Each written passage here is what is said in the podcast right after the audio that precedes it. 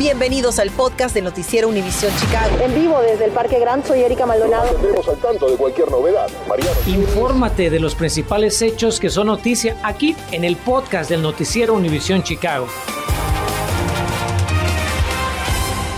Durante meses le hemos informado que especialistas de salud ponen sus esperanzas en la vacuna para salir de esta pandemia y que el principal inconveniente es que aún falta que un 44% de personas en todo el país estén completamente vacunadas. Esto según un nuevo dato revelado hoy por los Centros de Control de Enfermedades. Sin embargo, en Chicago no cesan los esfuerzos para lograr esta meta. Mi compañera Erika Maldonado se encuentra en vivo desde la Villita Erika, buenas tardes. Dinos, por favor, qué novedades tiene esta nueva iniciativa de la ciudad y explícanos si cuenta con beneficios extra para los que participen.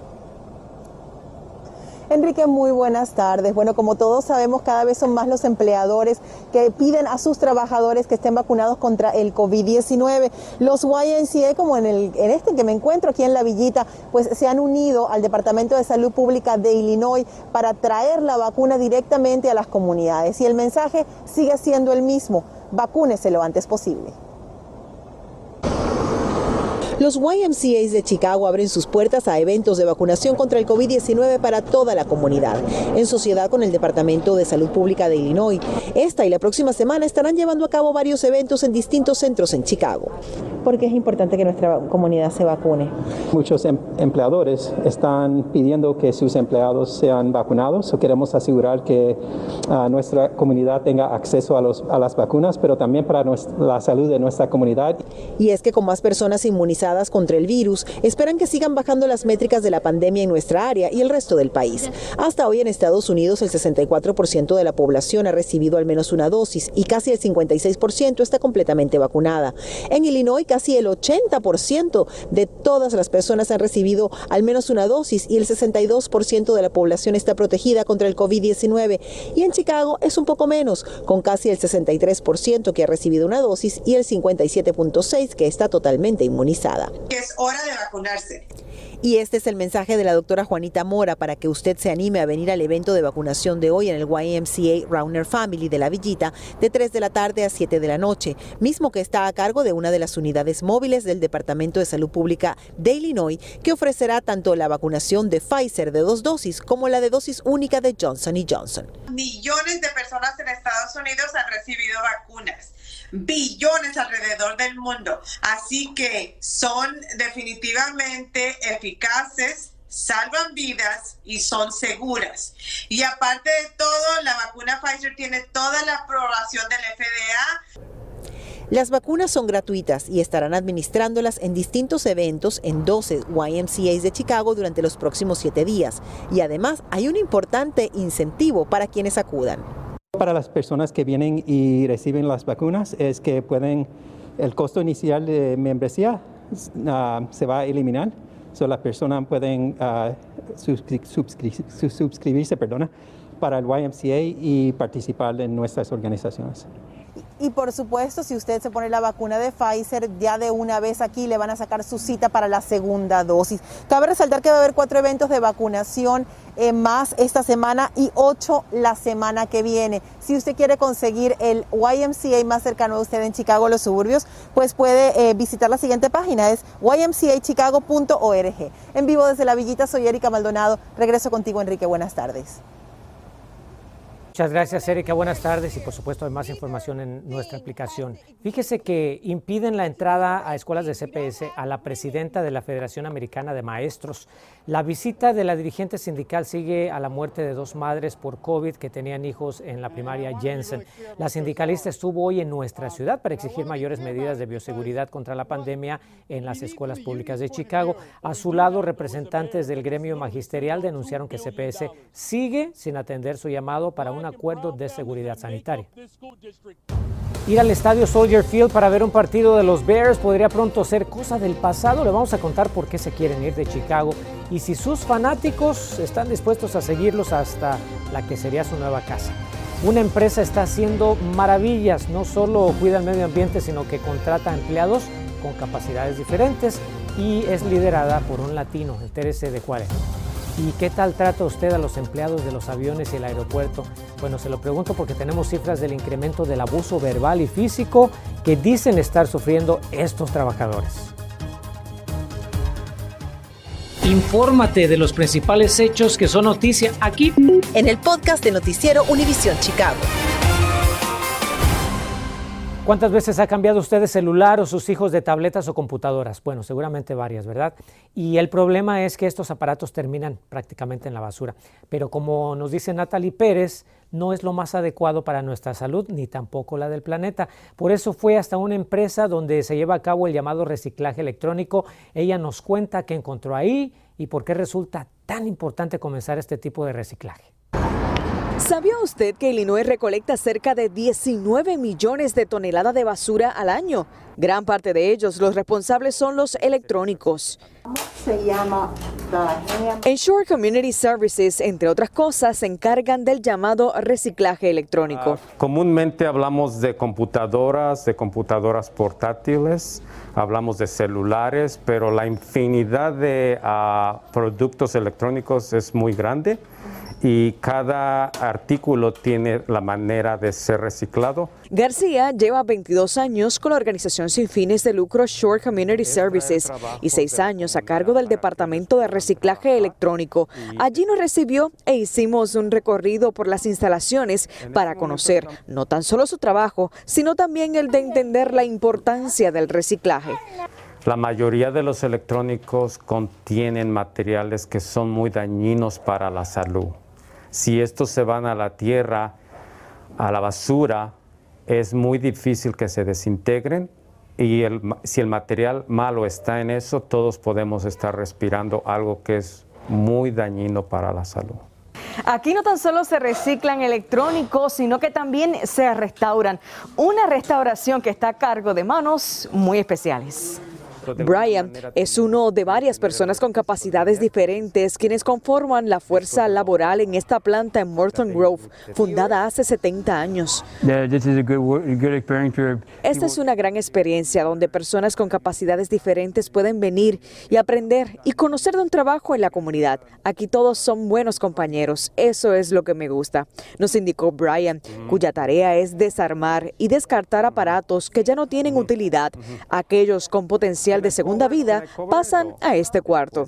Pero, ¿qué sucede con la memoria de las computadoras o celulares? Destruimos toda la información ah, personal y muy confidencial.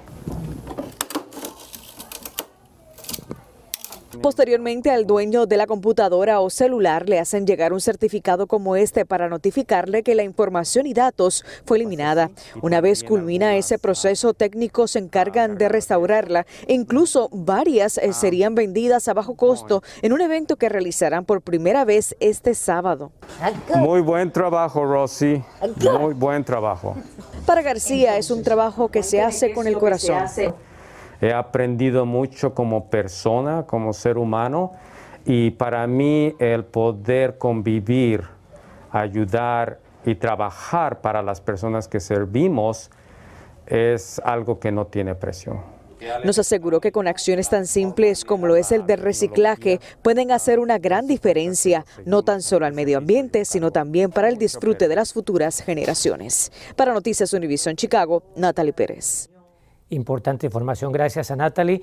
Y para los fanáticos de los Bears, hoy es un día agridulce porque ya comenzaron a dar pasos firmes para la posibilidad de abandonar Chicago. Pero, ¿qué significaría este cambio? No solo para la economía de la ciudad, sino también para la de los fanáticos. Bueno, Mariano Gielis se fue hasta el suburbio, que le ha abierto los brazos a los osos, y toda su comitiva. Y desde ahí analiza toda la gama de consecuencias que tendría esta histórica mudanza. Los Chicago Bears amenazan con irse de la ciudad. Dicen que el estadio Soldier Field, donde juegan desde 1971, ya les queda chico. Y es verdad, con apenas 61.000 asistentes como capacidad máxima, es el más pequeño de toda la NFL. Además, al estar anclado en el campus de los museos, no tiene mucho espacio para el estacionamiento y para el desarrollo económico de la franquicia. Las negociaciones con las autoridades municipales parecen rotas. La alcaldesa Lori Lightfoot dijo esta mañana en conferencia de prensa que de hecho los representantes de los Bears ni siquiera han estado en la última plática con la ciudad. Um, Quiero hablar con ellos, afirmó Lightfoot. Quiero hacer lo que se pueda. Yo soy fanática de los Bears y quiero que se queden en la ciudad que les da su nombre. Y si podemos retenerlos, los retendremos. Haremos el mayor esfuerzo que esté a nuestro alcance. Pero tiene que ser un acuerdo que tenga sentido para los contribuyentes, remató la alcaldesa. Mientras tanto, el posible nuevo destino de los Bears ya parece sellado. Por medio de un comunicado, la franquicia anunció que han firmado un compromiso para comprar el predio donde ahora funciona un hipódromo. Era el suburbio de Arlington Heights, a una hora en auto del centro de Chicago, dependiendo del tráfico. Hecho, junto a mi compañero Rafael Varela hicimos el recorrido esta tarde y la verdad que a pesar de la distancia es muy cómodo llegar hasta allí. Incluso si no tiene auto, hay una estación de metra a pasos del lugar.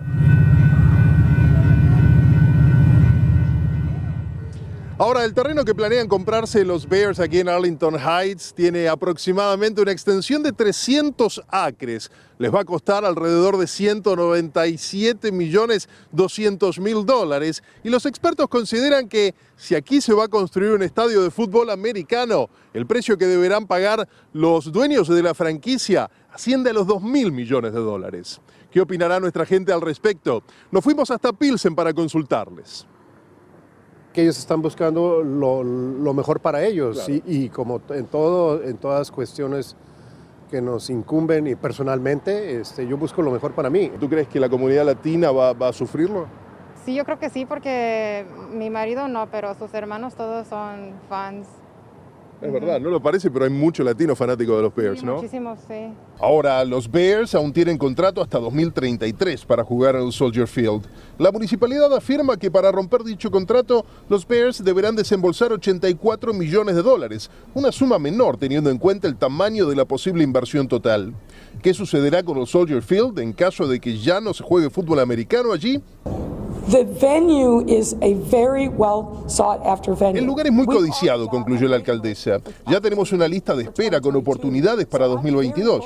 Así que estoy muy entusiasmada con lo que el futuro depara para Soldier Field. Lógicamente los mantendremos al tanto sobre cualquier novedad. Mariano Gielis, Noticias Univision, Chicago. Y le cuento que trabajadores aeroportuarios denuncian aumento exponencial de presunto abuso por parte de pasajeros.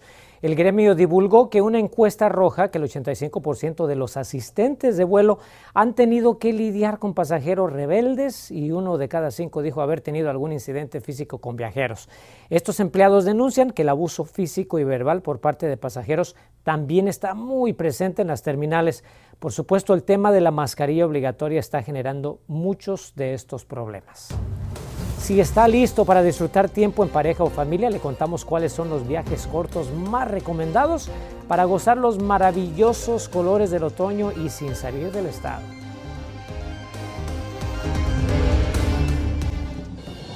Continuamos con el podcast del noticiero Univisión Chicago. Y para despedirnos tenemos la guía para disfrutar los colores del otoño en Illinois. El informe incluye cinco nuevos itinerarios de viajes por carretera para ver y experimentar la temporada otoñal de la mejor manera, que es muy bonita, usted lo sabe. La guía incluye lugares para quedarse, negocios de la temporada y dónde ver cómo cambian las hojas en todas las regiones del estado de Illinois. ¿Dónde puede encontrar esta información? Bueno, en nuestra aplicación Univision Chicago hemos preparado una galería, una galería especialmente para todos ustedes con mucha más información para que le eche un vistazo y pues eh, trate de empezar a planificar alguno de estos viajecitos cortos dentro del estado para admirar lo que nos ofrece la madre naturaleza. Muchísimas gracias por acompañarnos, que tenga buen provecho. Aquí le esperamos nuevamente a las 10. Fuerte abrazo.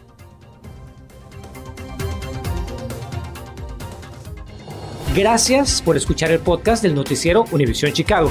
Puedes descubrir otros podcasts de Univisión en la aplicación de Euforia o en univision.com diagonal podcast.